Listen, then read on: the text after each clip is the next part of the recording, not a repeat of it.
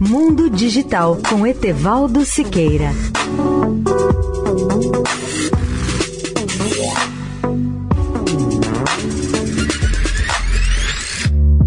Olá, ouvinte da Eldorado. A NASA revelou ontem dados que mostram a gravidade dos efeitos do aquecimento global na Groenlândia. Estes dados foram obtidos pela pesquisa que tem o título de Derretimento do Gelo Oceânico na Groenlândia. As águas árticas são as causas principais da elevação do nível do mar, pois elas derretem e invadem as enseadas.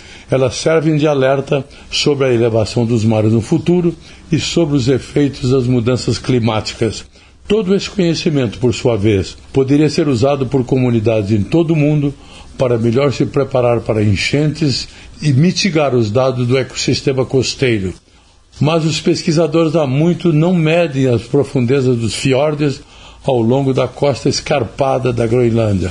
Essas informações são essenciais para se obter uma avaliação precisa de quanta água do oceano está sendo permitida nos fiordes e como isso afetará o degelo das geleiras.